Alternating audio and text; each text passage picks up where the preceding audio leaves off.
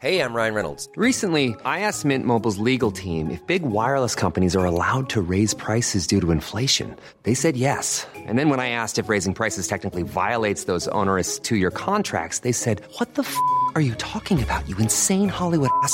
So to recap, we're cutting the price of Mint Unlimited from $30 a month to just $15 a month. Give it a try at mintmobile.com slash switch. $45 upfront for three months plus taxes and fees. Promo rate for new customers for limited time. Unlimited more than 40 gigabytes per month. Slows. Full terms at mintmobile.com.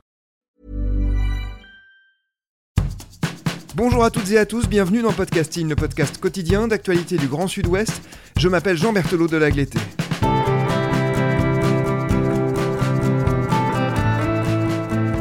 Les séries audio de podcasting, Girondin de Bordeaux, un monument en péril. Nous vous proposons aujourd'hui un numéro exceptionnel en lien avec les 5 épisodes que nous diffuserons la semaine prochaine. Tous seront consacrés à l'histoire et à l'actualité des Girondins de Bordeaux, un club qui pourrait bientôt changer de propriétaire, c'est en tout cas une rumeur insistante ces derniers mois. Début décembre, le quotidien Sud-Ouest annonçait qu'un dossier de rachat avait été mis sur pied par l'homme d'affaires Pascal Rigaud. L'information a fait grand bruit, mais le principal intéressé ne s'était pas encore exprimé publiquement sur ses intentions. Bonjour Pascal Rigaud. Bonjour Jean. Pascal, vous avez choisi Podcasting pour évoquer vos projets et nous vous en remercions vivement. Nous allons longuement évoquer votre carrière, les entreprises que vous avez fondées, votre vie de supporter aussi des Girondins de Bordeaux. Et bien sûr, nous évoquerons cette possible reprise. Mais d'abord, permettez-moi de vous poser la question qui brûle les lèvres de tous les supporters. Est-ce que vous avez transmis une offre de reprise à King Street, l'actuel propriétaire des Girondins? Ah, ça c'est une, question euh, très personnelle.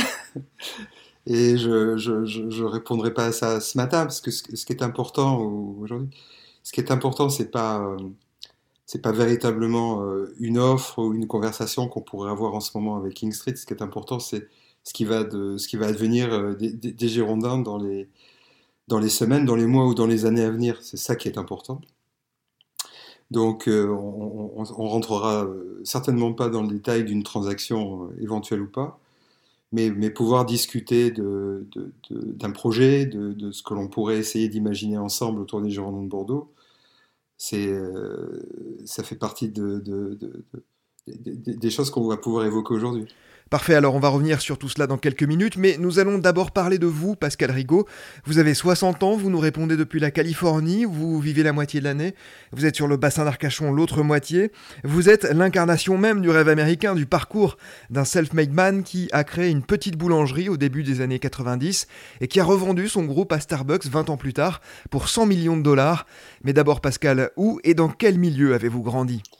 Moi, je suis un petit. Euh, j'ai grandi dans un petit village euh, des premières côtes de Bordeaux, à Paillé. Donc, euh, du côté de l'Estiac, Riance, le pied du château, euh, Langoiran, Cadillac, Capian. Enfin, c'est des, des petits villages que j'ai arpentés, des rues, de, des rues que j'ai arpentées quand j'étais petit, à construire des cabanes, aller à la pêche au rond, et, etc., etc. Donc c'est mon, c'est mon, c'est ma région, hein, c'est mon territoire, c'est, euh, mes, ce sont mes racines, c'est, là-bas. J'ai encore des copains et, euh, j'y vais assez souvent. Et, enfin, à chaque fois que je peux, que je rentre en France, euh, j'y passe et, euh, et, c'est toujours aussi émouvant et, et, incroyable de pouvoir se, se replonger dans, dans, dans, cette atmosphère, dans ce paysage, enfin dans ces odeurs même qui sont, euh, qui sont tellement particulières. Euh, période des vendanges, léchées. Euh, enfin, c'est des odeurs incroyables que moi j'ai emmené avec moi partout et en particulier en Californie. Quelle était la profession de vos parents, Pascal? Alors, Mon papa était euh, attaché de préfecture, enfin, il a été diplomate longtemps, euh, il partait en, en Afrique et puis il a pas mal aidé à, à l'idée de, de, la transition euh, entre les gouvernements euh, français et, les, nouveaux, gouvernements à, au moment de, de, la décolonisation. Et ensuite, il a été bah, attaché de préfecture à, la préfecture de Bordeaux. Et ma maman était, euh, était receveuse des postes à Paillé. Donc deux, deux fonctionnaires, Est-ce que c'est dans cette enfance-là qu'il faut chercher la source de votre passion pour les Girondins de Bordeaux? Je vais dévoiler une anecdote aux auditrices et aux auditeurs. Sur la photo de votre profil WhatsApp, vous n'êtes pas habillé en costume cravate comme on pourrait l'imaginer d'un entrepreneur, vous êtes au milieu du stade atlantique avec un maillot des Girondins.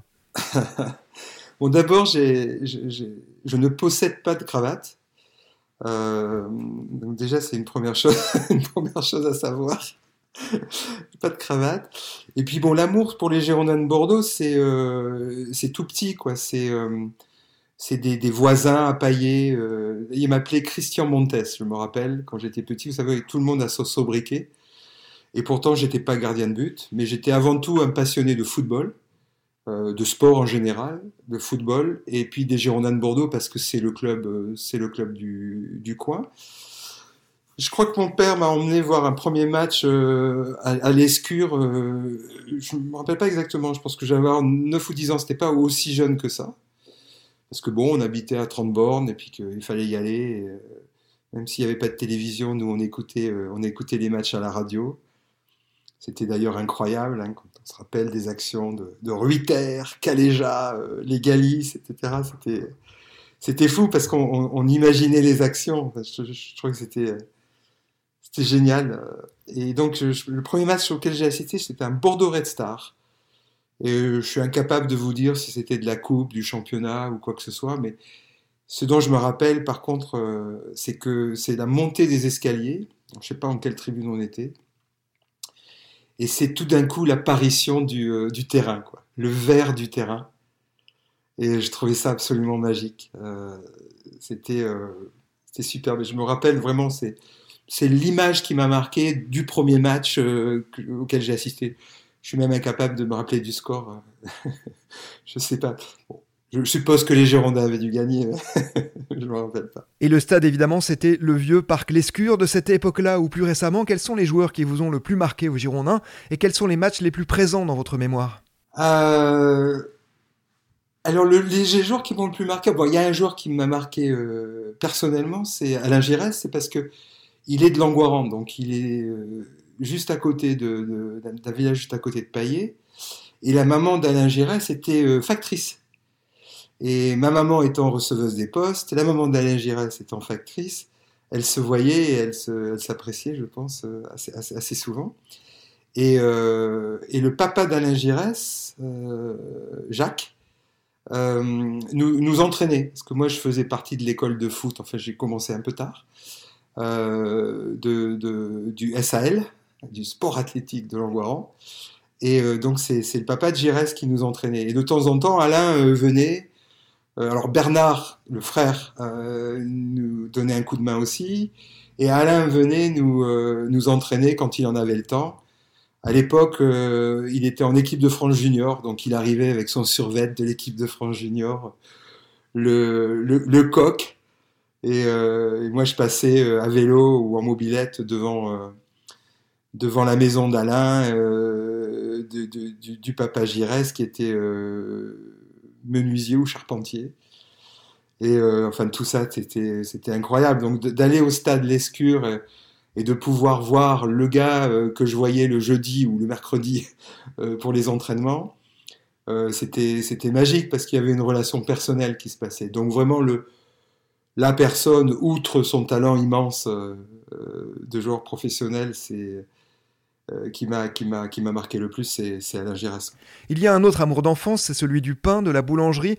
Cela aussi, hein, ça vous vient très tôt. Euh, ça, c'est, je me rappelle même pas quand est-ce que c'est arrivé, puisque euh, on calcule pas ce genre de truc.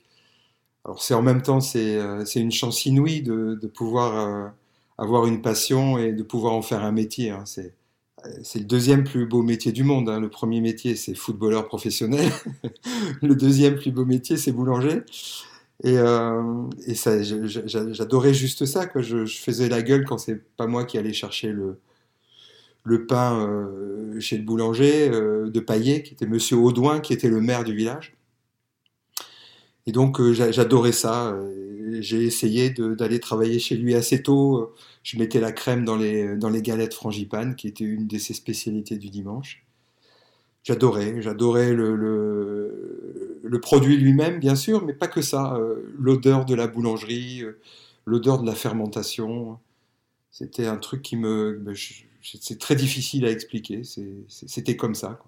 Alors logiquement, vous vous tournez vers des études de boulanger, vous obtenez un CAP en 1982 et vous commencez votre apprentissage à Langoiran dont vous avez parlé avec un compagnon du devoir, Bernard Contraire. Alors voilà, c'est très atypique. Alors de temps en temps, j'allais travailler chez Bernard euh, parce que juste ça me plaisait, ça sentait, euh, ça sentait bon. Et puis pour valider, pour préparer mon, CAP en candidat libre, j'allais bosser chez lui.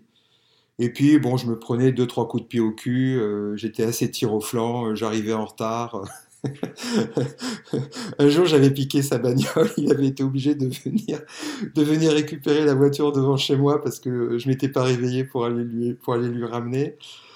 Enfin, c'était juste très sympa avec un, un personnage extraordinaire, quoi, qui euh, passionné de son métier, mais aussi passi- passionné de la vie, hein, bon vivant, euh, marrant, sympa, euh, mais aussi extrêmement moral, qui, qui, en profitait de temps en temps pour, euh, pour remettre des gros taquets, pour nous permettre de rester un petit peu dans le, dans, le droit chemin. Moi, j'ai perdu mes parents très tôt. Donc j'ai été livré, li- livré à moi-même assez, assez rapidement. Et il y a deux, trois coups de pied au cul de Bernard qui m'ont été salvateurs.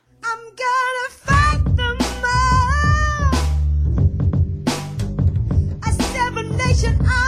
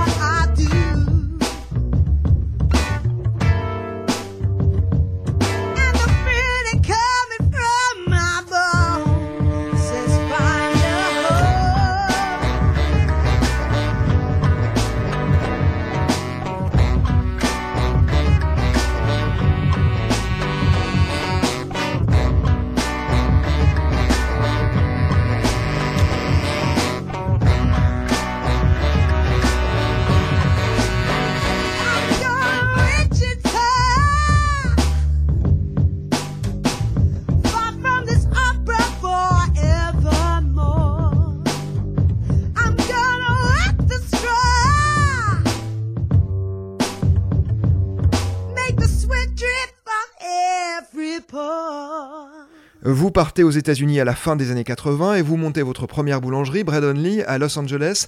D'abord, pourquoi ce choix de l'exil en Californie? Parce que j'avais, je venais de travailler pour quelques grosses boîtes euh, en France, euh, les Grands Moulins de Paris, le groupe Le Duf et la Brioche Dorée, et puis euh, le groupe Holder et les boulangeries Paul. Et j'étais parti à l'export. J'avais une petite expérience à l'export dans les Émirats Arabes Unis, du côté d'Al Ain, euh, Dubaï, Abu Dhabi. Et, euh, et quand je suis revenu de cette expérience-là, j'ai eu envie de, démarrer ma propre activité.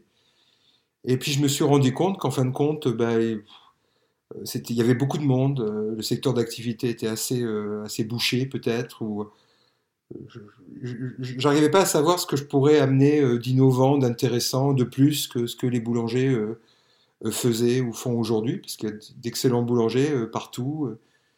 Et donc je me suis dit, bah, écoute, si je veux essayer de réussir quelque chose peut-être d'un peu plus important, il faut peut-être que j'aille, euh, que je m'exporte ou, que j'aille amener un, savoir-faire que, que d'autres n'ont pas. Et euh, j'étais allé me balader euh, au début des années 80 euh, grâce aux, billets à 50 francs qu'on pouvait obtenir sur Lakers Airlines. J'avais eu la possibilité de venir à San Francisco, enfin à Los Angeles plus particulièrement, et, euh, et essayer de comprendre euh, ce qui s'y passait, euh, de, de- vivre un petit peu l'aventure californienne en tant que touriste. Mais bon, j'ai bricolé, j'ai trouvé que j'ai trouvé un petit job de prof de tennis dans une académie, etc. Bon, et ça m'a beaucoup plu. J'ai beaucoup, j'ai beaucoup aimé euh, le- le- l'intensité, l'é- l'état d'esprit entrepreneurial, avec très peu de très peu de freins en fin de compte à l'époque en Californie. Et puis surtout l'esprit euh, curieux et de curiosité des, euh, des Américains en général, pas simplement des Californiens, mais des, Américains.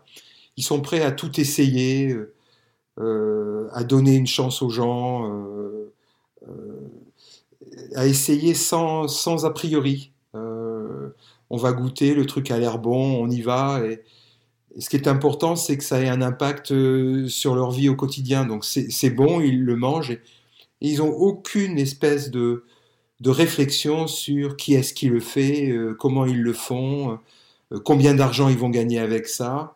C'est des vrais consommateurs dans l'âme. Alors, est-ce que c'est ça qu'il faut faire dans, les années qui viennent Consommer, continuer à consommer euh, à, à tout va, c'est certainement pas ça qu'il faut faire. Mais en attendant, l'état d'esprit, la curiosité de ce peuple-là euh, était, euh, était extrêmement intéressant. Braden Lee connaît un succès important assez rapidement. Vous vous adressiez uniquement aux professionnels, hein, c'est bien ça? Oui, ça c'était marrant. hein. Donc l'idée c'était, d'abord, j'avais pas beaucoup d'argent, donc j'avais pas vraiment les moyens d'ouvrir un magasin ou, ou quoi que ce soit. Euh, et donc euh, je me suis dit, ben, je vais me tourner vers les, professionnels, les hôtels, les restaurants, euh, les sociétés de traiteurs, et je vais faire euh, 4-5 sortes de pains. Des pains au levain avec une grosse croûte, parce que ça n'existait pas là-bas. C'était le dinner roll traditionnel, légèrement réchauffé, servi avec du beurre mou. Et euh, ah, ben, je vais essayer d'introduire ce, produit-là. Vraiment, ça, n'existait pas. Il y avait quelques petites boulangeries artisanales, d'ailleurs, dont, des Américains étaient propriétaires, comme euh, la Brea Bakery euh, à Los Angeles, Acme Bread euh, à, San Francisco. Ça commençait à bourgeonner. Donc je suis arrivé là-bas, en fin de compte, c'était juste le bon moment. Il y avait tout un tas de, chefs, une kyrielle de chefs, la bande de chefs français dans les hôtels et les restaurants de Los Angeles. Donc je suis allé les voir, j'ai rencontré des gens comme Michel Richard, Joachim Spichal, euh, qui, euh, Bernard Blanchet, enfin c'était des gens qui avaient euh, pignon sur rue euh, euh, à Los Angeles, qui m'ont mis le pied à l'étrier en, passant leur première commande de pain. Et eux, ils recevaient mes, grosses miches de, de, de 2 kilos, euh, longues, parce que je voulais que ça soit facile à couper. Et ils présentaient ça avec tout ce qui est charcuterie, euh, plateau de fromage, euh, et puis, et puis d'autres- plats au, fur et à mesure de la demande des clients qui devenait de plus en plus importante. Donc super timing, produit de super qualité. Euh, on a été, moi j'ai été un des premiers, j'ai investi dans un tout petit moulin, alors pas beaucoup d'argent, mais au début, euh, dans un tout petit moulin à farine bio dans l'Utah. Et on a créé, on a développé toute la filière, euh, une des premières filières de, de- blé, de grains bio, pardon, euh, aux États-Unis. Donc super matière première, euh, jamais tricher, ne, jamais tricher sur le produit, ne jamais croire que le bon euh, n'est pas important. C'est tout ce qui compte. Quand on fait un bon produit, en fin de compte, ça suffit.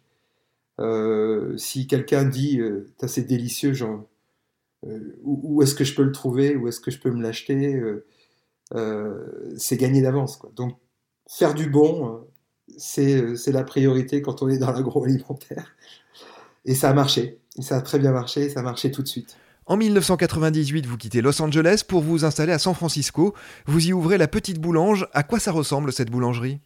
Alors c'est plutôt que ça. hein. J'ai quitté euh, Los Angeles, ça devait être aux alentours de 94-95. C'est là où on a ouvert euh, notre première boulangerie euh, à San Francisco. Et, j'ai dupliqué le modèle. hein. C'est-à-dire que j'ai- vraiment commencé par vendre aux hôtels et aux restaurants dans un petit village entre la Napa Valley et San Francisco. euh, justement pour pouvoir euh, délivrer ou pour pouvoir euh, proposer euh, nos produits à, à, deux écosystèmes différents, en fin de compte. Euh, La Napa Valley, où il y a beaucoup de touristes, qui marchaient très très fort l'été, et puis San Francisco, euh, qui est ce qu'on connaît, quoi, cette ville euh, euh, de diversité euh, extrêmement bouillonnante, avec beaucoup d'innovation. et j'ai adoré, en fin de compte, cette dualité entre une ville à taille humaine, magnifique géographiquement, avec, ouverte sur la baie, avec ses collines superbes, que moi j'avais vues à la télé quand je regardais Starsky, Starsky et Hutch. Et puis euh, un- une géographie, euh, une culture qui ressemblait beaucoup à celle que j'avais quittée, euh, celle de la Napa Valley, avec le, vin, euh, les, euh, viticulteurs, euh, ces odeurs que je retrouvais, hein, de soufre parfois. euh, euh, donc voilà, pour moi, San Francisco, c'était euh, la ville idéale. Euh, et, et je regrette rien du tout, bien évidemment. Quoi. Et c'est toujours aujourd'hui, d'ailleurs, c'est de San Francisco que, que je réponds euh, à vos questions. hein. C'est euh, c'est juste magique. Alors très rapidement, la petite boulange fait parler d'elle. Vous ouvrez une deuxième boutique, puis une troisième. Combien allez-vous en ouvrir en tout? On n'en a pas ouvert énormément. On a ouvert, alors ça, ça peut paraître. euh, à l'échelle américaine, c'est pas beaucoup. On a ouvert 25 de façon relativement organique. Parce que j'ai toujours mis en priorité bah, de, pouvoir euh, aller manger avec les copains, euh, pouvoir euh, partager du, bon temps avec ma famille, avec mes enfants. Donc j'ai jamais poussé le truc trop fort, trop vite. Et c'est peut-être une des, choses dont il faut faire attention aux États-Unis. On vient vous voir très rapidement avec be- beaucoup d'idées de, croissance rapide. Et euh, moi, j'ai toujours été euh, très méfiant et j'ai toujours fait très attention à, ce genre de propositions. Donc, on a grandi avec nos sous, euh, en empruntant de façon très modérée. Donc, on a 25, euh, 25 magasins, une grosse activité industrielle à Los Angeles et à San Francisco, et on était à peu près 1500 pour un chiffre d'affaires euh, de 70 à 90 millions de dollars. Ça donne à peu près une idée de la taille euh, euh, à laquelle on est, on, on est arrivé par nous-mêmes. Pascal, vous n'étiez pas le premier Français à ouvrir une boulangerie en Californie. Qu'est-ce qui explique selon vous que vous ayez réussi à ce point? D'abord, on n'a pas triché. Ensuite, on a vraiment essayé de, de, de faire des produits vraiment français, c'est-à-dire qu'on n'a jamais euh, euh, fait un gros croissant, par exemple. Un gros croissant, euh, on perd du feuilletage. C'est pas exactement l'expérience que les gens auraient s'ils venaient en France et s'ils goûtaient à nos, bons croissants. Donc, on a toujours essayé de se rapprocher le plus près possible du produit, mais en même temps d'être très américanisé dans le marketing et la façon de le promouvoir. C'est-à-dire que euh, euh, on n'appelait pas les pains au chocolat des chocolatines ou des pains au chocolat, on appelait ça des chocolats croissants. On n'appelait pas des, noms de plats euh, de façon à ce que ça soit impossible à prononcer par les Américains. On trouvait toujours la première étape, la première marche qui fasse en, sorte que on n'intimide personne et on crée un espèce de lien social rapide euh, avec, nos clients. Donc je, pense que c'est ça. Et puis, euh, dans un premier temps, je pense que c'est ça. Et ça, c'est important. Et donc de respecter son ADN, euh, mais, en même temps de comprendre les, besoins du marché. Et puis après, il y a tout un tas de choses qui font qu'on réussit. Euh, la, chance, moi j'ai une petite expression qui me plaît bien, c'est plus je travaille, plus j'ai de la chance. Et, euh, en fin de compte, ça, on ne sait pas non plus pourquoi on réussit ou pas. hein. des événements, des opportunités, des virages qu'on a pris ou pas, euh, des bonnes décisions, des mauvaises impressions. C'est tellement compliqué d'essayer d'imaginer euh, euh, et, de, penser qu'on a réussi juste grâce à nous. quoi. D'abord, on avait une équipe extraordinaire qu'on a toujours aujourd'hui, avec des gens qui ont l'habitude de travailler ensemble et qui se respectent et qui s'adorent même par contre aujourd'hui. Et donc voilà, c'est, on ne sait pas, on sait pas. Faut, il, faut, il faut de la chance, mais la chance, ça se provoque et ça se provoque ben, en travaillant, en imaginant, en écoutant les autres, en respectant euh, les gens avec qui on bosse, en respectant ses employés. Je, je sais pas, il y a pas de, j'ai pas de, j'ai pas de recette miracle. C'est, une accumulation de choses. S'il y a une chose que je sais, c'est que on gagne pas de l'argent parce qu'on veut gagner de l'argent. On gagne de l'argent parce qu'on fait quelque chose qui nous plaît, qui a des valeurs et qu'on les fait de la meilleure façon possible. Euh, j'ai rarement vu d'entrepreneurs qui réussissaient euh, ayant comme but principal de gagner du fric. Et donc, euh, de vraiment savoir ce qu'on a envie de faire, euh, d'être bon dans ce qu'on a envie de faire, c'est primordial. Et puis après, il faut le faire avec les, avec les bonnes valeurs. Je pense que c'est ça les clés du succès. En 2012, votre enseigne est rachetée par Starbucks pour 100 millions de dollars. Pourquoi avoir choisi de vendre et d'intégrer ce groupe d'ailleurs puisque vous y avez travaillé? Bah, encore une fois, c'est une question de timing. Donc, on avait refusé pas mal de, pas mal de propositions. On, était relativement bien positionné, c'est-à-dire qu'on avait des magasins et on avait une activité industrielle qui arrivait à reproduire la même qualité que celle que l'on pouvait faire dans des petites boulangeries. Et donc, euh, bah, c'est intéressant pour qui que ce soit qui veut euh, scaler ou, ou, ou arriver à, à faire du bon produit à grande échelle on avait craqué un petit peu le code. Donc on recevait pas mal de, propositions de pas mal de grosses boîtes. Et il se trouve que Starbucks, pour moi, c'était... euh, euh, et le fondateur de Starbucks, Howard Schultz en particulier, c'était un petit peu un modèle. Euh, c'est une des premières boîtes aux États-Unis, par exemple, qui a payé l'assurance santé à tous ses employés, y compris les employés à mi-temps.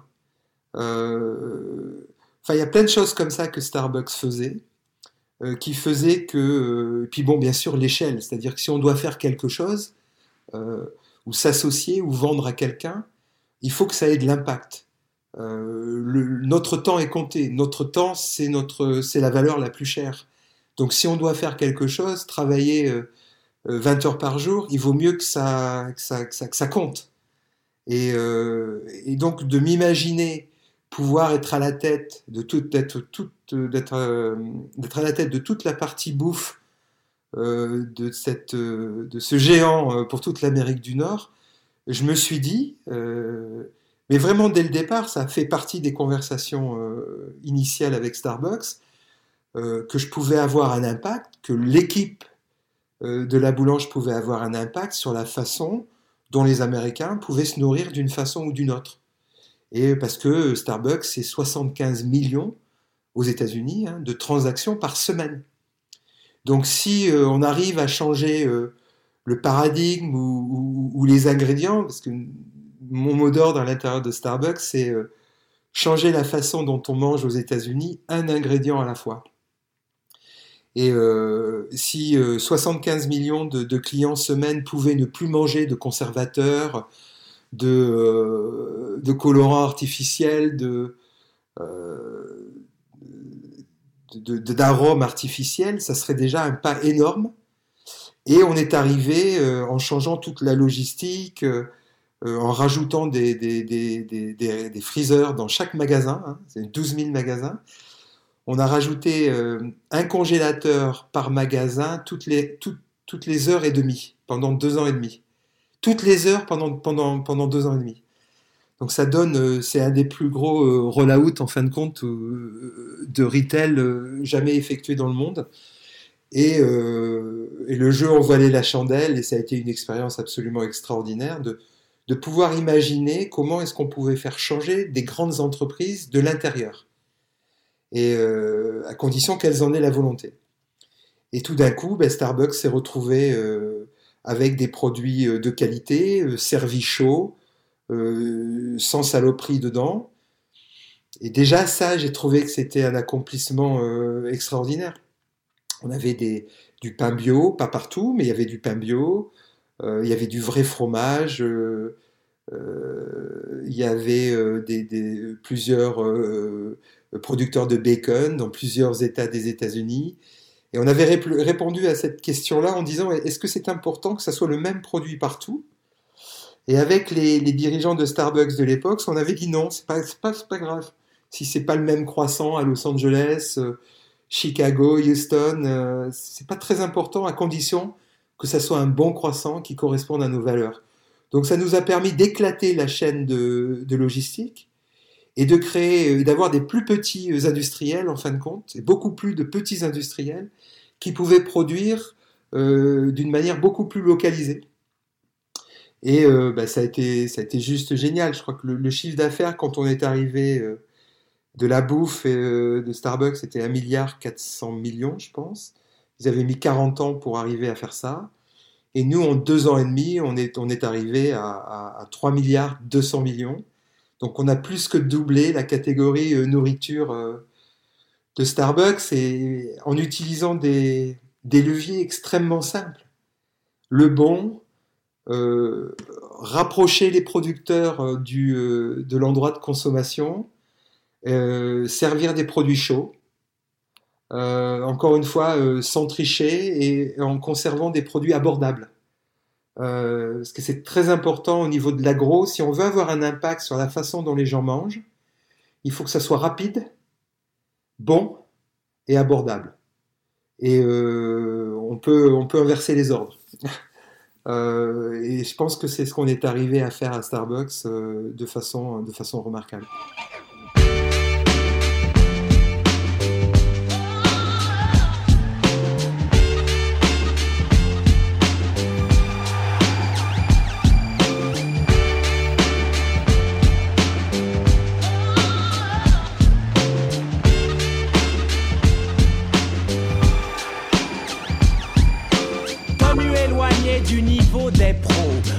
Agile comme Bébéto. Get ma technique, je suis physique, numéro 1 au classement des tchatcheurs. La division 1 ne me fait pas peur. Le Kaiser du rap, le roi, le pape mène l'attaque et les sponsors attaquent. On m'attaque et j'évite les tacles. C'est comme à l'entraînement quand je saute les obstacles. Je me balade sur le terrain musical. Je tue au micro comme je shoot dans la balle. Sur ta console, tu luttes à. Je marque des buts même à dinosaure. Je suis le filou Michel Platini qui échappe aux griffes du gros Basile Boli. Oui, j'en veux comme Rouménigue. Je mouille mon maillot quand je suis au micro.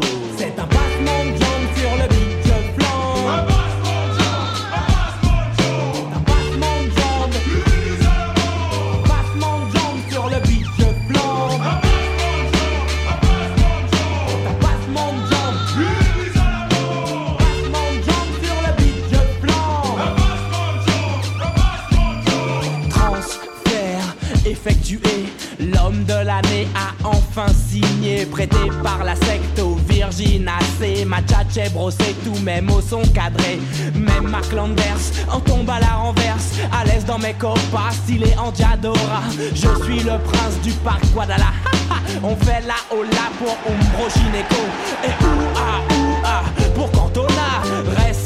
De la grande époque des verts, je remonte le score quand ma clinique perd. Vainqueur de la coupe des vainqueurs de coupe, le lion indomptable a de la force dans ses shoots. J'ai le ballon d'or, le micro d'or, le soulier d'or et des disques d'or. Les hooligans sont Gann, Morgan de moi et comme ils disent vive le roi.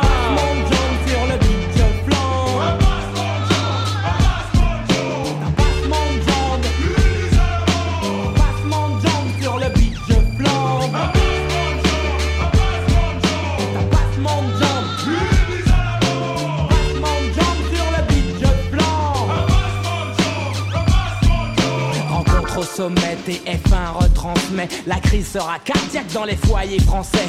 C'est moi qui arrache la qualification. Je marque de la main et empoche le pognon. Ce soir, je vous mets de l'huile sur le feu. Coup de sifflet final, pas de prolongation. J'ai mené le bal, repasse-toi mes actions. J'ai des millions de francs cachés dans mon jardin. Je bois du cacolac, ça c'est Jean-Pierre Papin. Le foot c'est malsain comme la musique, y'a que des requins, d'échange de maillot. Tu pourrais prendre mon flow. C'est un passement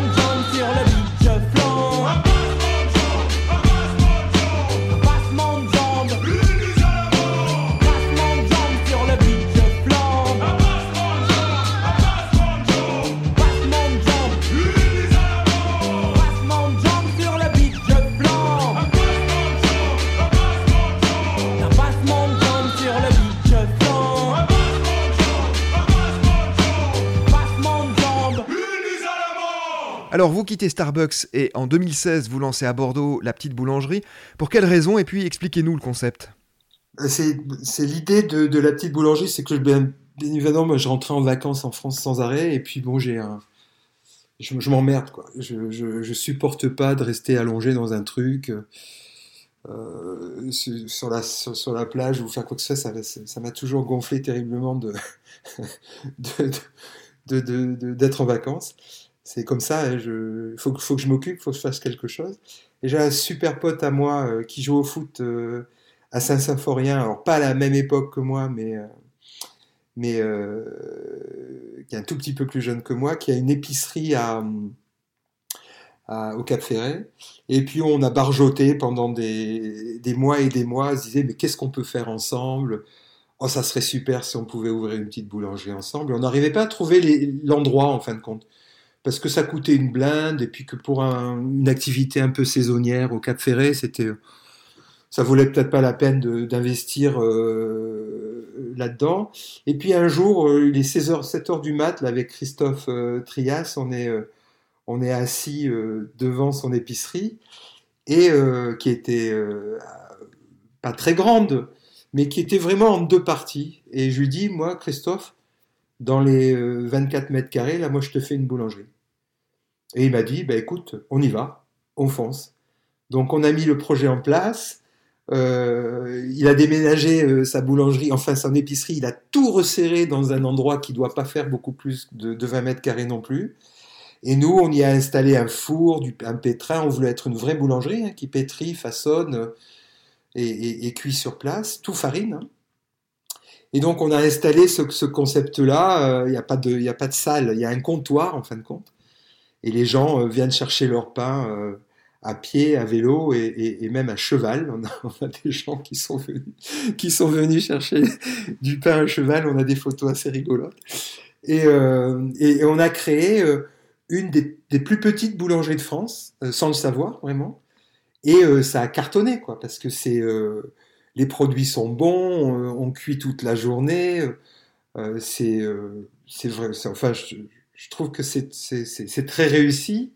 Et puis ça correspond euh, à l'air du temps avec des, belles farines bio. Et encore une fois, le, prix du pain très abordable. Et donc en, démarrant cette activité-là, c'est des gens qui nous ont dit Mais attendez, c'est super, votre truc c'est tellement petit que je pourrais le mettre chez moi, ou dans mon magasin, ou. Et ça, ça nous a fait réfléchir à pas mal de choses. On a rencontré les, euh, les gens de, de Biltoki, euh, qui avaient ce, ce marché, euh, enfin les halles de Bacalan, et on, a barjoté un petit peu avec eux. On a créé une boulangerie à l'intérieur de ces halles. C'était intéressant parce que c'est très très rare de voir des gens qui produisent dans des halles. Euh, c'est toujours euh, un point froid euh, d'un poissonnier, d'un boucher, d'un charcutier, d'un primeur. Mais c'est très rare de voir un boulanger produire avec de la farine, un four. et on a, je pense qu'on a été avec Bill Toki un des, premiers à, créer cette, cette idée qu'une halle pouvait aussi être une halle de production. Et, tout de suite après, on a discuté avec un- une connaissance de, Christophe et, de moi qui s'appelle Guillaume Allais, qui a un, carrefour à Codéran. Et euh, il avait déjà un rayon boulangerie qui existait. Et il me disait, mais Pascal, ça serait super si euh, la, petite boulangerie pouvait, euh, pouvait intégrer, pouvait s'intégrer à l'intérieur de, mon supermarché. Et on l'a fait.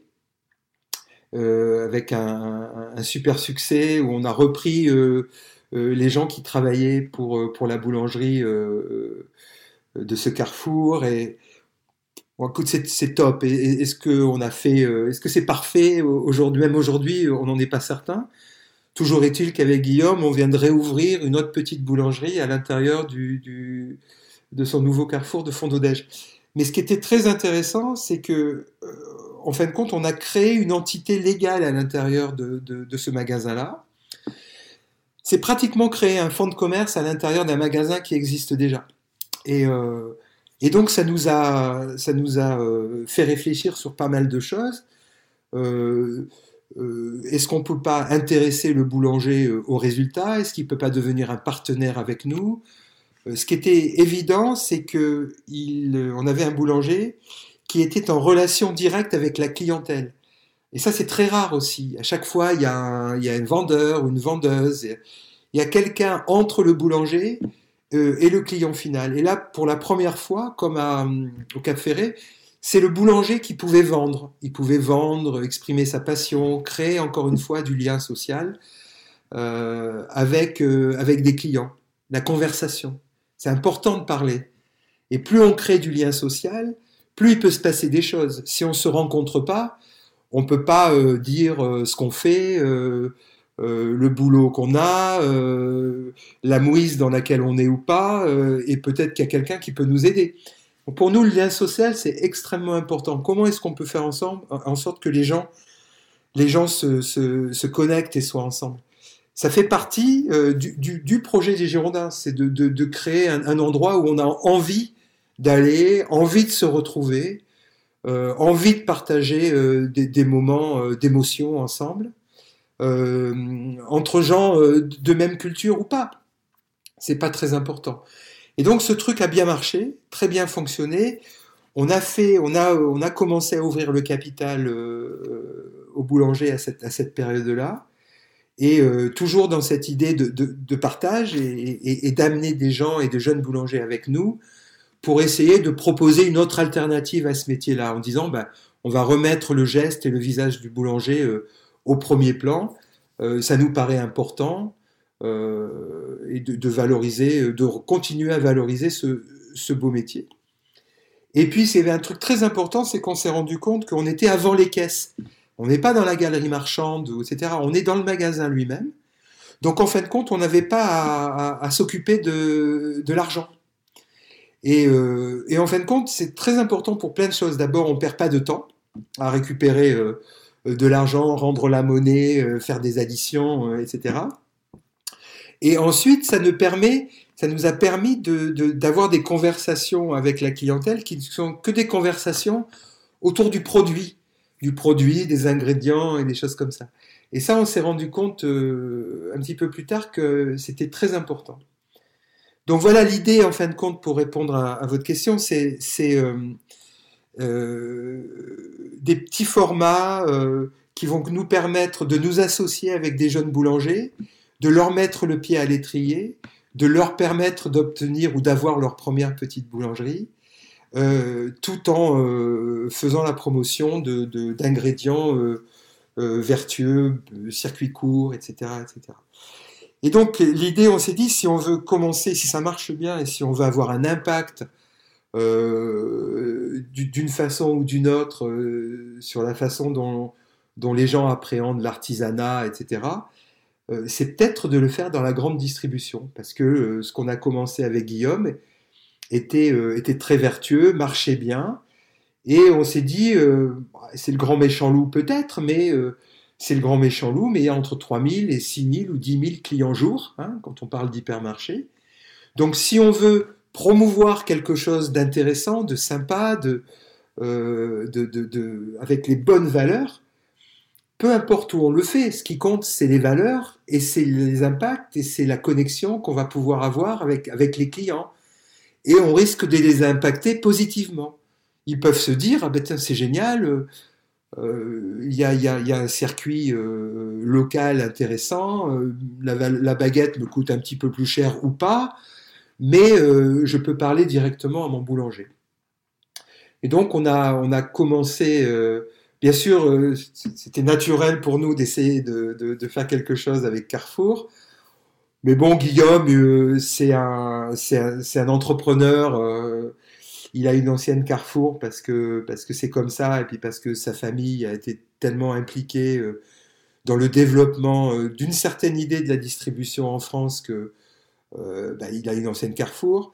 Mais en fin de compte, on est allé voir. il y a d'autres gens qui sont venus nous voir et on vient de signer un contrat de, je crois que c'est 150 magasins, euh, 150 entre 150 et 250 boutiques avec le groupe Auchan et euh, ce qui va nous permettre de mettre des, micro-boulangeries avec une création de fonds de commerce, un paiement de loyer euh, au groupe Auchan, ce qui va leur amener euh, des gens, d'abord de- des bonnes odeurs, de l'artisanat dans leur magasin, et la possibilité de, de pouvoir imaginer ce que peut être la grande distribution de demain.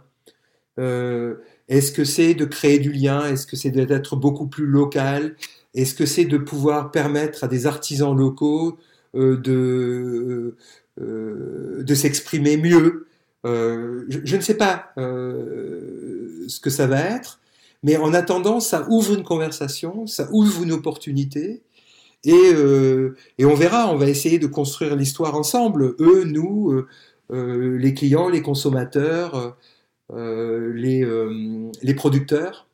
On ne sait pas où est-ce que ça, va nous amener, mais en attendant, une chose est certaine, c'est qu'on a les valeurs, euh, qu'on ne va rien, euh, on va rien laisser tomber, et que euh, espère avoir cette influence-là. on verra. Encore une fois, c'est se servir peut-être d'un grand acteur national pour avoir un, un- impact de valeur fort. Oui, parce que votre ambition, c'est d'abord de fédérer les énergies des acteurs économiques de la ville, c'est bien ça? Quelle forme ça pourrait prendre? Bon, ben, d'abord, nous, c'est il y, a- un côté business qui est quand même important. Hein. C'est pas forcément euh, essayer de, d'avoir des actions euh, solidaires à tous les euh, tout le temps.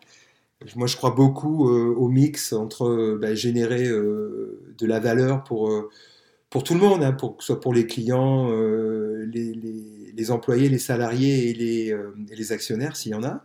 Donc ça, c'est quand même assez important. Il faut que ça soit pérenne. Il faut essayer d'imaginer des actions pérennes. Aujourd'hui, euh, à la petite boulangerie, on est, on est 160. Euh, je pense qu'on va être euh, entre 500 et 800 euh, dans les 3 à 4 ans qui viennent. Et, donc, il y, a une, pérennité à ça. Et ça, c'est important pour nous. Par contre, on, peut très bien imaginer, et c'est ce qu'on est en train de faire sur une initiative très territoriale et locale hein, dans, notre, région de Bordeaux, de pouvoir imaginer que quel impact est-ce qu'on pourrait avoir euh, sur le quotidien euh, des citoyens? Et comment est-ce qu'on peut euh, se préparer encore mieux au challenge de demain? On sait qu'on est dans un monde qui bouge, qui évolue, avec,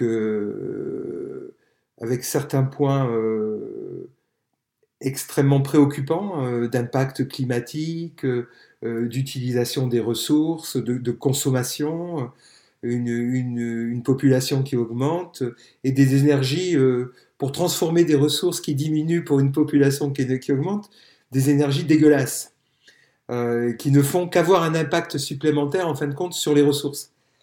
Euh, donc on est mal barré, quoi, en fin de compte. Et, l'idée, c'est que comment est-ce qu'on peut faire sur notre territoire pour essayer de, de fédérer par l'exemple, c'est-à-dire de, de n'obliger personne, de travailler avec tout le monde, d'imaginer des systèmes hybrides de financement entre le public, le public européen, le privé, les fonds de dotation, euh, le crowdlending, le crowdfunding, euh, la micro, euh, le microcrédit, etc. Comment est-ce qu'on peut essayer de, créer un, écosystème hybride où on va faire appel à toutes les forces vives de gens qui ont, qui ont déjà réussi quelque chose ou qui sont en train de réussir quelque chose. Alors ça peut être des gens, ça peut être des entreprises, ça peut être des initiatives publiques autour de thèmes bien particuliers mais toujours avec la, euh, même envie d'avoir un impact sur le quotidien des gens, de quoi est-ce qu'on a envie aujourd'hui, qu'est-ce qu'il nous faut,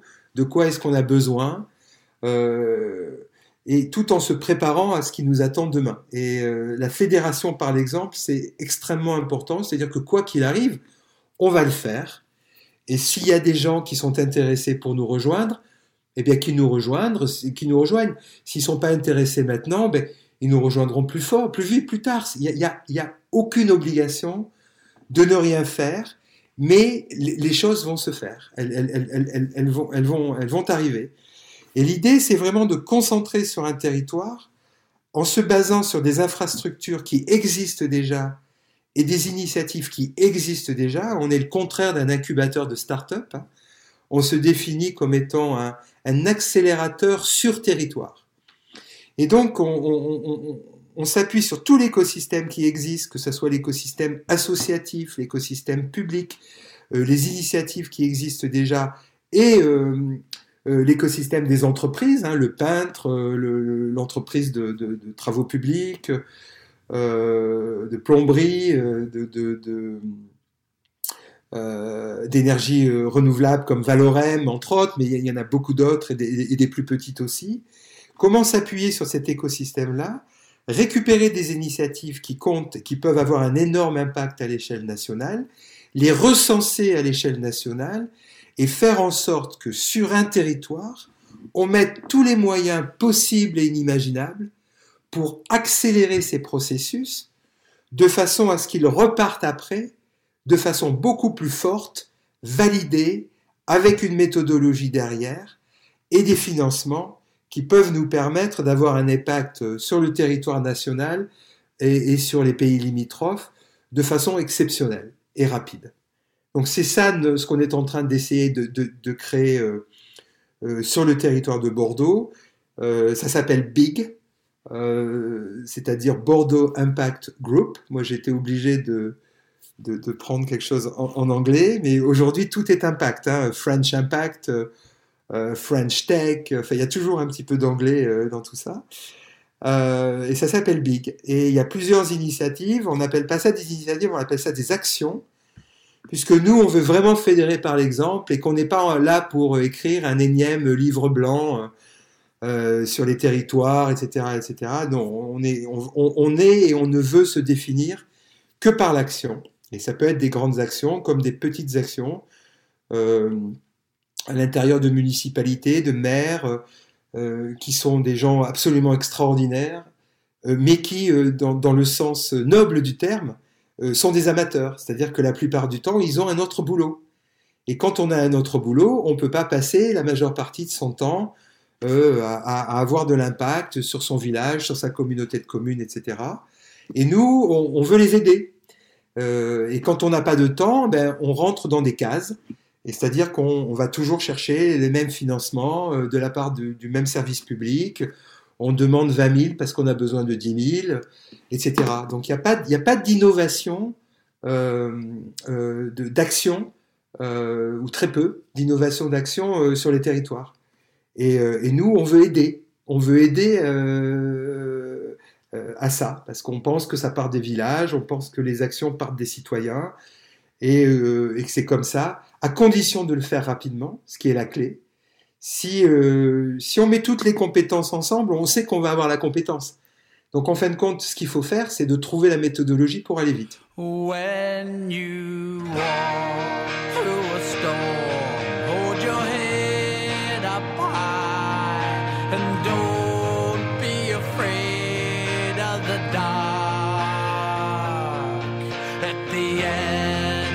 storm,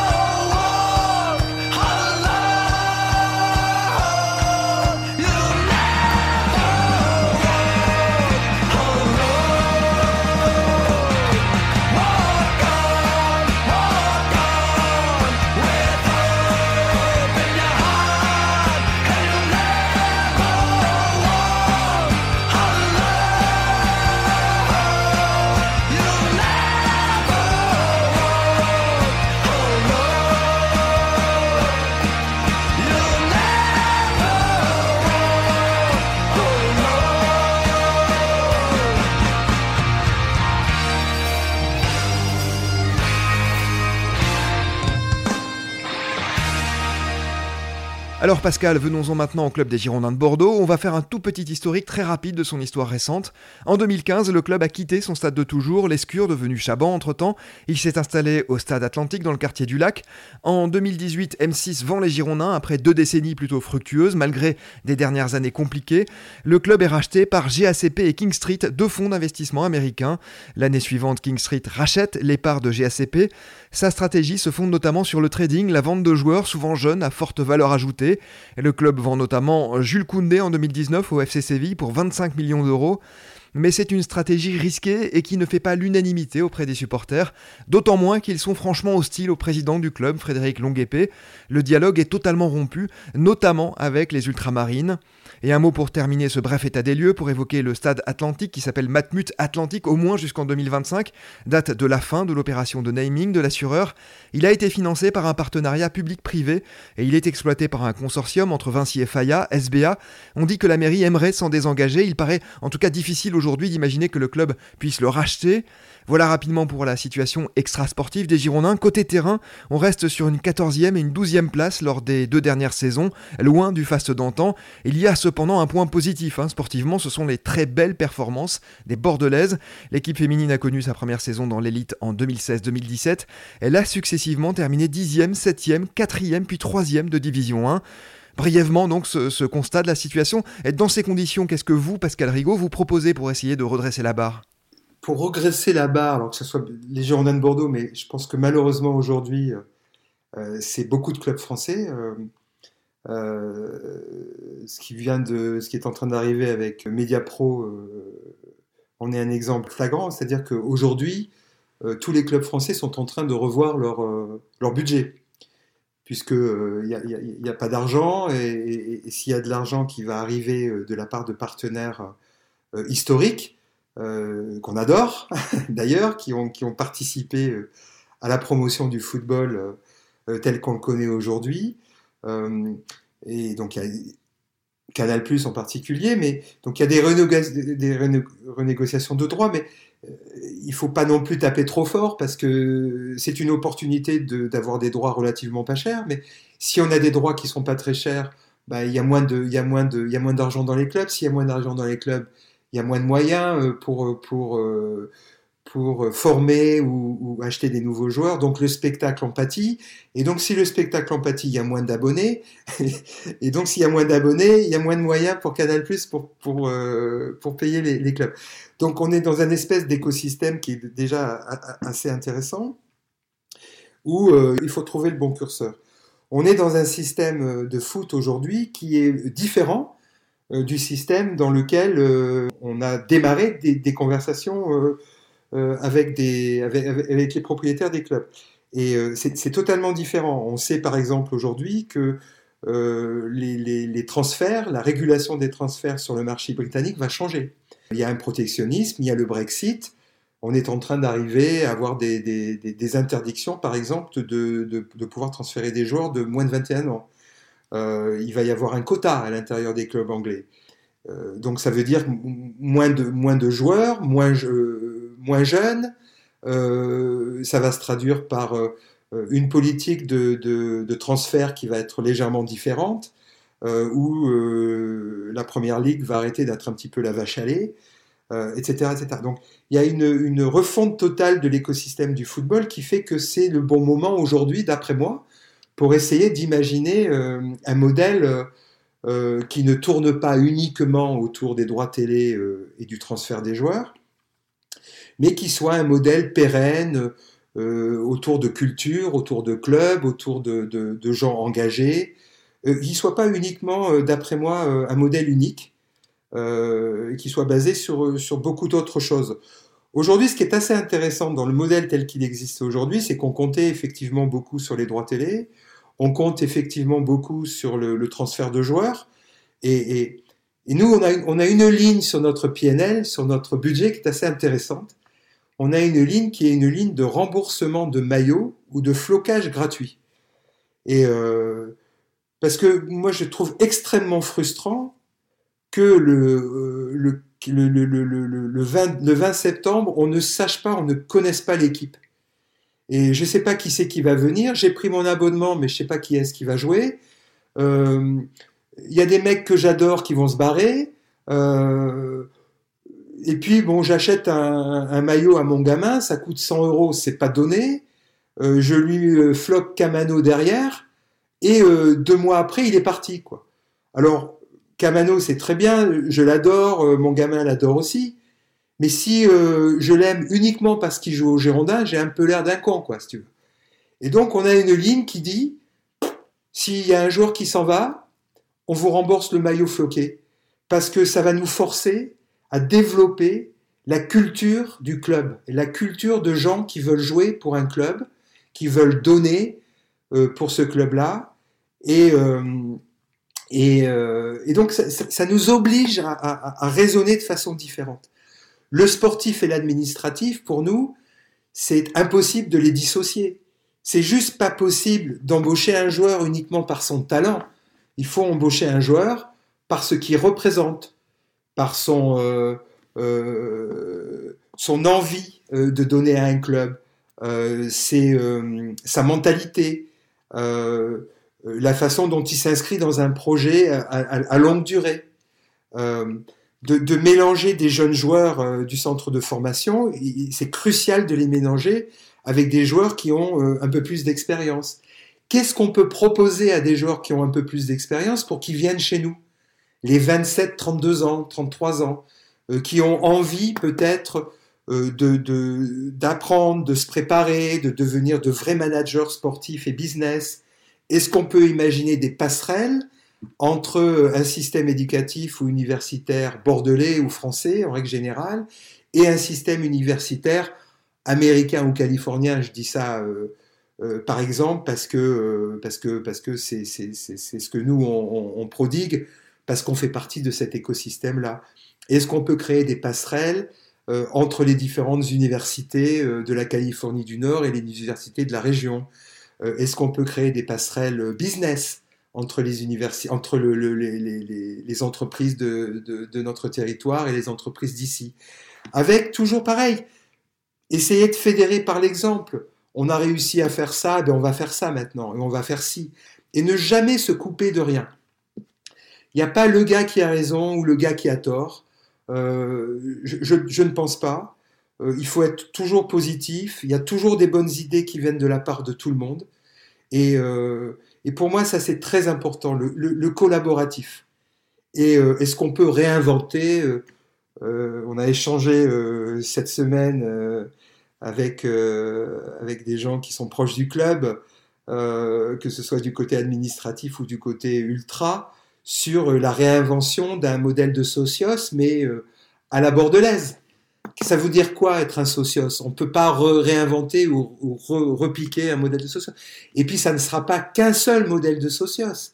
Il y a d'autres choses. Il y a, les entreprises, il y a, il y a réinventer les halles, la nourriture, la bouffe autour du truc. Ou euh, la première chose que, les gens en place sont en place aujourd'hui pour des raisons qui leur, appartiennent. Moi, je pense que ça ne sert à rien de mettre la tête sous l'eau euh, à des gens qui, à un moment ou à un autre, ont été impliqués dans un truc, euh, ont, ont pas véritablement euh, compris dans quoi ils, s'impliquaient, et aujourd'hui sont en train de patauger euh, dans, dans, dans un espèce d'énorme merdier qu'ils n'ont pas euh, voulu véritablement créer eux-mêmes.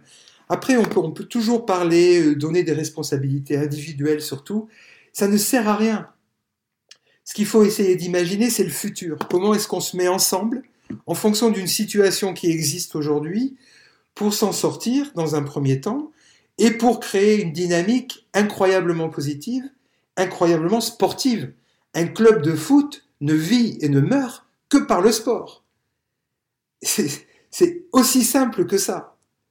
Et donc, c'est l'encadrement sportif, c'est de l'investissement dans les joueurs, c'est du partage, c'est euh, on va pas voir un match de foot pour se faire chier, on va voir un match de foot pour voir du spectacle et voir les Girondins gagner. Euh, c'est aussi simple que ça. Et euh, euh, voilà, donc il faut revenir à des fondamentaux. Et mais pour ça, c'est extrêmement difficile quand on est dans le rouge, quand on a une dette à Fortress Capitol. C'était pas prévu que ça se passe comme ça. Donc ces mecs-là, il faut bien qu'ils trouvent des solutions. Alors, et ça peut, ça peut être plusieurs solutions. Ça peut être, ils peuvent trouver euh, une société ou un gars extrêmement riche. Et là, on retombe dans le système d'aujourd'hui, c'est-à-dire que le football est un sport extrêmement populaire, euh, où on peut se permettre de d'émettre nos opinions et on a le droit et il faut qu'on les émette. Mais à la fin du, à la fin du compte, à la fin de la saison, tout ce qu'on attend, c'est qu'un mec ou une entreprise avec un- une, grosse poche bien profonde ou un portefeuille bien épais fasse un chèque.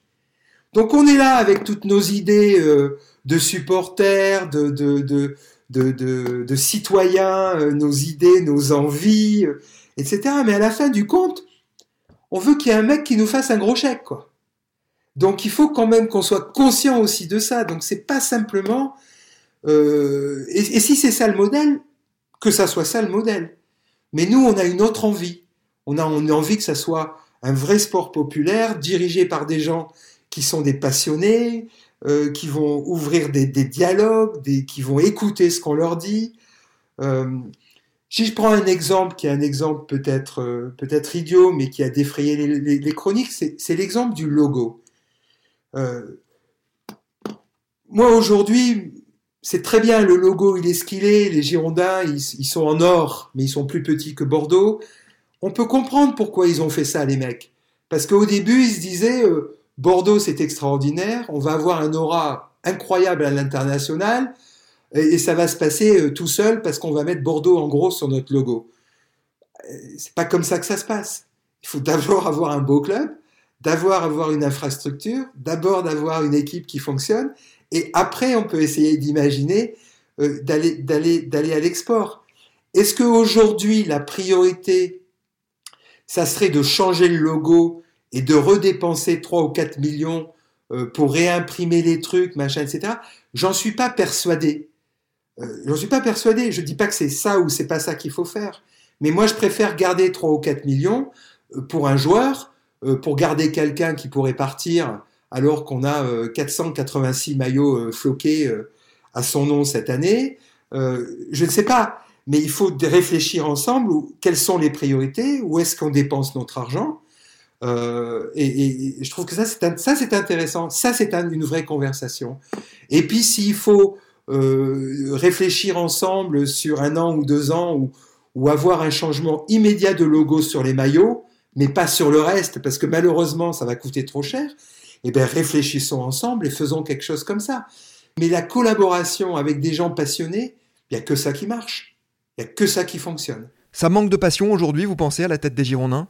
C'est difficile à dire. Je pense que à la tête des Girondins de Bordeaux, il y a des gens passionnés, il y a des gens qui ont été parachutés, Il y a des gens qui certainement n'avaient jamais imaginé se retrouver dans des situations comme ça. Euh, euh, et puis il y, a des- il y a des situations per- personnelles. Moi, C'est difficile de reprocher à qui que ce soit euh, de s'accrocher euh, à un fauteuil euh, bien payé, bien rémunéré, pour faire une action pour répondre à, la volonté d'un patron. Le patron, les, les mecs aujourd'hui, c'est King Street. Ok? Ils font ce qu'ils veulent. Ils parlent à qui ils veulent, quand ils veulent, et ils feront de ce club ce qu'ils veulent. Quoi qu'on dise. C'est eux les patrons. Et euh, on a une chance extraordinaire, c'est que si aujourd'hui ils décidaient euh, de déclarer banqueroute euh, pour une raison ou pour une autre, il y a des nouveaux articles de la Ligue qui font que on ne sera pas automatiquement relégué et on pourra imaginer une restructuration du club. Et, euh, et ça, c'est très important, parce qu'avant, on était automatiquement relégué. Et si on n'avait pas un plan qui tenait la route, on était relégué dans la division de la réserve. C'est-à-dire qu'on se retrouvait euh, en national. Et euh, donc, il y a tout ça, il y a tout ça, ça se met, euh, ça se met dans le même... dans le même, dans le même panier, ça s'étudie, ça se regarde avec empathie.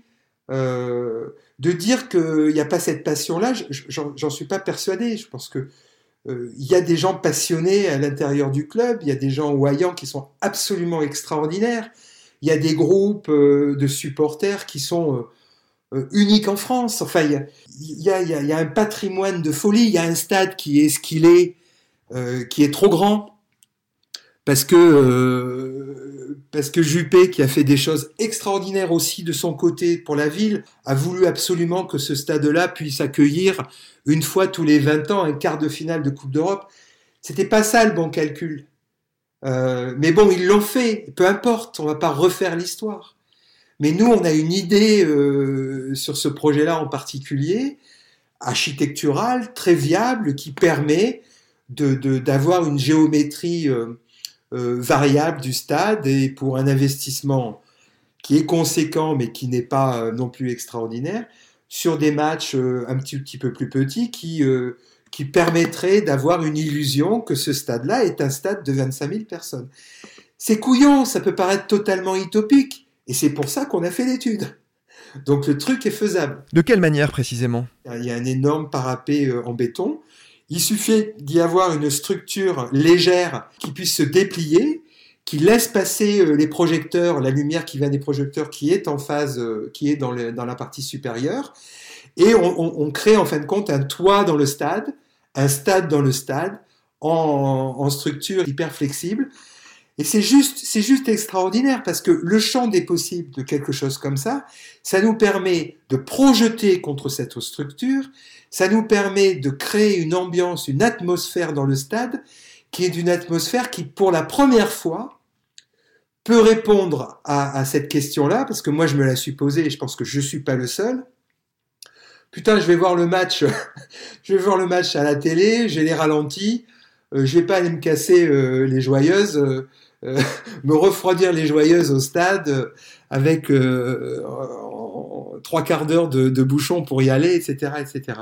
Mais si l'expérience au stade est exceptionnelle, si on arrive à être, à pouvoir euh, être dans les vestiaires, à la sortie des vestiaires, voir l'entrée des joueurs, revoir des actions au ralenti, recréer quelque chose à l'intérieur du stade qui vaille la peine d'être vécu, qui vaille la peine d'avoir une expérience de, d'émotion avec les gens, là on arrive à faire quelque chose de très fort, de très poignant. Et si en plus le spectacle et les résultats sont bons, et si en plus on a de la bouffe locale, euh, marrante, sympa, pas très chère, avec la possibilité de se mélanger quand on va bouffer, et pas de d'avoir du super VIP,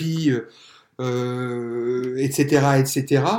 Je pense qu'on arrive à créer quelque chose d'unique, d'extraordinaire et qui, qui ferait de ce club ou d'autres clubs avec euh, des idées euh, similaires. Et, du football en général quelque chose de euh, où on pourrait tous se retrouver. Vous avez évoqué la possibilité d'un désengagement de King Street, c'est évidemment très hypothétique, mais si demain King Street se désengageait, vous seriez en mesure de reprendre le club? D'abord, les désengagements de, c'est pas à nous de dire à King Street ce qu'ils ont envie de faire ou pas. Ça, c'est évident puisque de toute façon, on peut pas. les mecs, ils font ce qu'ils veulent. Euh, après, euh, euh, n'importe quelle entreprise est, à vendre à, n'importe quel moment. Il suffit d'y mettre le prix, que quelqu'un soit prêt pour y mettre le prix. Nous, dans les, à titre très personnel, on est, on est de toute façon pas mettre, pas prêt à mettre le prix euh, qui a été annoncé euh, dans la presse, etc., etc. C'est juste pas ça. C'est-à-dire 40 millions? Non, mais c'est pas c'est pas 40 millions. euh, je pense que King Street, ils, ils, ils, en, ils en voulaient et ils en veulent peut-être encore aujourd'hui beaucoup plus. Je sais pas, ils ont ils ont des limited partners, ils ont des gens à qui ils doivent rendre des comptes, ils ont un emprunt avec Fortress Capital. On ne connaît pas les covenants autour de cet emprunt-là. Euh, on ne sait pas si aujourd'hui c'est King Street le propriétaire ou Fortress. Je suis incapable de vous le dire. Euh, incapable. Après, s'il y a une volonté euh, avec King Street de bâtir quelque chose, de préparer de la transition, d'avancer sur un projet où on pourrait être les maîtres d'œuvre euh, et être incroyablement impliqué sur ça, nous, nous c'est ce qu'on veut faire. Vous citez Fortress, c'est auprès de Fortress que King Street a emprunté une partie des fonds pour euh, racheter les Girondins. Simplement, Pascal, est-ce qu'on peut revenir sur le modèle que vous préconisez pour renouer avec la gloire sportive? Euh, Le modèle, le modèle préconisé, enfin, c'est quand même marrant, mais euh, je veux dire, il y, y a un terme qui a été utilisé par un boulanger célèbre, c'est la rétro-innovation. C'est-à-dire que parfois, euh, aujourd'hui, on crée des plateformes de livraison où ça coûte euh, une blinde au consommateur final, alors qu'avant, on livrait gratuitement. Euh, on, est, sans arrêt en train d'essayer de- de- d'innover, de, trouver le, prochain truc absolument incroyable. Moi, je pense que moi, je pense que c'est pas ça. Je pense que un Grenet, un Steve Savidan, des, gens qui portent un Lisa, un Roche, euh, tu vois, des, gens qui portent ces valeurs-là, mais même euh, euh, dans le, au centre de formation de Bordeaux, il y a des gens qui sont incroyablement passionnés et qui savent faire ça.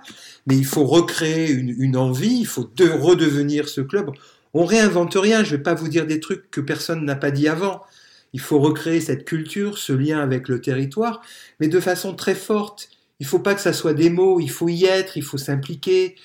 Euh, il, faut que les mecs ils viennent au stade. Il faut. euh, c'est le club professionnel de la région qui doit être l'instigateur. C'est pas le la poule et l'œuf. Hein, les Girondins de Bordeaux, c'est le club phare. Euh, on peut pas se cacher derrière tout ça. Donc il faut y mettre les moyens. Il faut y aller. Il faut trouver les bons jeunes. Et il faut les encadrer remarquablement bien. Et il faut trouver des joueurs professionnels autour de tout ça qui sont capables d'encadrer des jeunes, euh, d'être performants sur le terrain, euh, de communiquer avec, euh, avec les différents groupes. C'est c'est recréer ce lien qui, qui, qui, qui n'existe plus aujourd'hui. Plus du tout aujourd'hui. Mais pas simplement qu'à Bordeaux. Il faut, faut, faut être clair. faut être clair. Justement, quelle place auraient les supporters dans ce projet, en particulier les plus fervents d'entre eux, les ultramarines? Toute la place. Je pense que quand on est passionné et qu'on est apolitique, euh, ce qui est la chose la plus importante pour nous, c'est aussi que le sport, euh, le sport n'est pas d'étiquette, quoi. Ni de couleur, ni d'étiquette, ni quoi que ce soit. Euh, la place, la place, elle est, extrêmement importante pour des gens qui sont capables de générer leur propre budget, d'imprimer leur propre banderole, euh, d'insuffler euh, euh, une énergie euh, au stade, euh, etc., etc. Je ne vois pas comment euh, un groupe comme ça, et, et comme les autres groupes de supporters, euh, peuvent être mis à l'écart euh, de décisions importantes, euh, euh, de choses qui peuvent avoir un impact direct sur la vie du club. C'est juste pas possible. Quand vous dites nous, qui vous entoure? Vous avez un associé américain, c'est ça? J'en ai pas qu'un, j'en ai plusieurs. Après, c'est en fonction du projet, qui est-ce qu'on va voir? Quel est le fond? Quel est l'associé? Quelle est l'équipe? Euh, Puisqu'on veut aussi créer euh, une passerelle entre un club de MLS euh, et, la Ligue 1, parce qu'un club de MLS est en ligue fermée, donc ça, ne descend jamais, donc il y a des revenus qui sont constants, et ça permet de mitiger les risques sur des, ligues ouvertes comme on a en France, où effectivement il y a l'épée de Damoclès de la descente, euh, qui a toujours un énorme impact financier. Donc comment est-ce qu'on arrive à mitiger ça? Donc nous, l'idée d'impliquer un ou deux clubs euh, MLS est important. Euh, l'idée d'impliquer euh, des grosses universités américaines, c'est très important, en particulier sur euh, ben, d'abord les échanges, les échanges d'éducation, mais aussi euh, le, le- le fait que, euh, comme vous en avez parlé, euh, l'équipe des Girondins de Bordeaux féminine est extraordinaire. Euh, donc, comment est-ce qu'on fait pour créer des plateformes qui vont faire en sorte que nos féminines puissent venir euh, aux États-Unis de façon euh, soit éphémère, comme ça avait été fait à un moment donné par Ludovic, les Darigo, etc. de l'époque, avec des, tournées assez, sympas, super bien organisées, et puis par la, possibilité à des, jeunes joueuses américaines de, pouvoir intégrer le staff. Euh, le staff, et quand j'entends parler de l'EFTAT, c'est- l'équipe dans, un premier temps. Donc aussi, comment est-ce qu'on fait pour que des jeunes, euh, ou, nos équipes de jeunes et, nos équipes féminines en particulier, puissent devenir encore plus performantes? Ça fait partie des choses qu'il faut pas qu'il faut pas oublier. Donc c'est des gens qui ont de l'argent, c'est euh, des institutions, des organismes, c'est le territoire, ce sont les, socios des entreprises, des individus, euh, avec des abonnements qui à, qui commencent à 50 balles.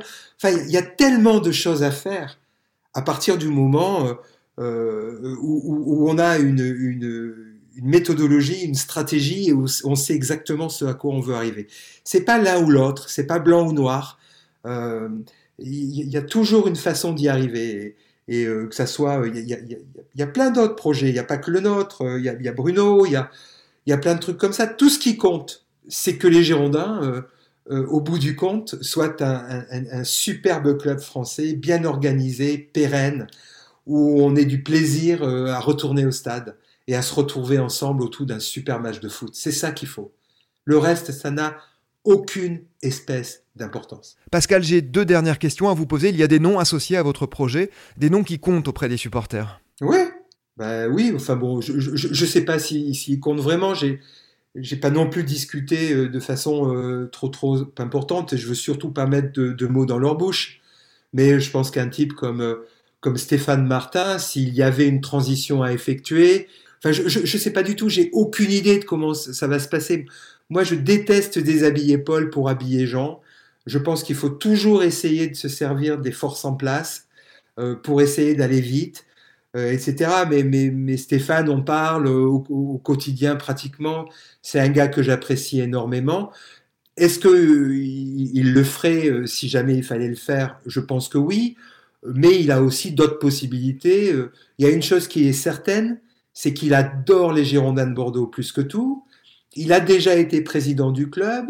Je pense que les relations qu'il a avec la ville, euh, Florian, etc., sont des relations euh, de respect total. Euh, donc voilà, c'est- quand même des choses à prendre en compte. Florian, c'est Florian Brunet, hein, des Ultramarines. Oui, il y a plein de gens qui veulent, qui veulent que ce club-là soit un club extraordinaire à nouveau. Et, et- et je pense qu'il faut mettre toutes ces, toutes ces bonnes volontés et ces compétences ensemble pour arriver, pour réussir. Si on parle d'Alain Roche, d'Alexis Galis, on se trompe? Non, pas du tout. Euh, c'est- des gens qui ont compté pour le club, c'est des gens qui ont le club en, en, euh, en intraveineuse. hein. Et euh, donc non, on se trompe pas du tout. Pascal, nous arrivons au terme de cet entretien. Est-ce que vous avez envie de dire un mot aux supporters des Girondins de Bordeaux? Il n'y a pas, euh, moi je suis pas non plus le, le gourou. non, tout ce que je peux dire, c'est qu'il faut toujours avoir confiance en, en- en- en l'avenir. Je pense que de toute façon, on peut, on peut difficilement euh, aller plus bas que, que là où on est aujourd'hui, euh, et que ça sera euh, de toute façon les forces collectives qui vont nous permettre d'arriver à, à redonner le blason, à redorer le blason que, que, que, les Girondins ont, eu, et peut-être même plus. quoi. C'est toujours ça. C'est très bien d'arriver à redevenir ce qu'on était, mais je pense que dans l'écosystème du football d'aujourd'hui, qui est en train de complètement se, restructurer, se, reformuler, regardez ce qui est en train d'arriver avec Lille. hein. euh, qui est premier du classement aujourd'hui et qui a des énormes problèmes de réorganisation financière autour de parce qu'il y a eu la- l'arrivée d'un fonds et donc on se rend compte qu'un fonds d'investissement, euh, il faut qu'il y ait un retour sur investissement rapide. On reste 5 et 7 ans, puis après il faut qu'on récupère du pognon. Donc ça veut dire que pour moi la réponse, elle est locale, elle est collaborative, mais qu'elle est là, elle existe, parce qu'il y a les volontés autour de ça. Donc euh, moi je suis hyper optimiste euh, sur ce qu'on va pouvoir faire euh, tous ensemble autour des Girondins de Bordeaux, à nos échelles, avec nos moyens, mais surtout avec euh, notre volonté euh, indéfectible d'y arriver. Pascal Rigaud, je vous remercie infiniment d'avoir pris le temps de répondre à nos questions et d'avoir choisi Podcasting pour évoquer cette situation. Je donne rendez-vous à tous les amoureux des Girondins la semaine prochaine puisque nous consacrerons nos 5 épisodes quotidiens à ce club. Rendez-vous aussi à celles et ceux qui connaissent moins les Girondins mais veulent découvrir l'histoire très riche de cette institution régionale. C'est la fin de cet épisode de Podcasting, production Anne-Charlotte Delange, Juliette Chénion, Lisa Feignet, Mathilde Leuil et Marion Ruot. Programmation musicale Gabriel Taïeb, réalisation Olivier Duval.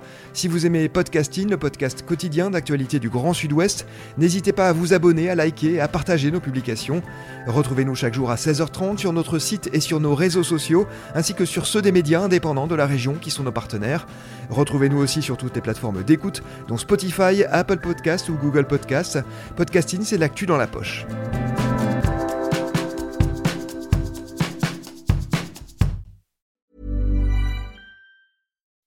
When you make decisions for your company, you look for the no brainers. If you have a lot of mailing to do, stamps.com is the ultimate no brainer. Use the stamps.com mobile app to mail everything you need to keep your business running with up to 89% off USPS and UPS. Make the same no brainer decision as over 1 million other businesses with stamps.com. Use code PROGRAM for a special offer. That's stamps.com code PROGRAM.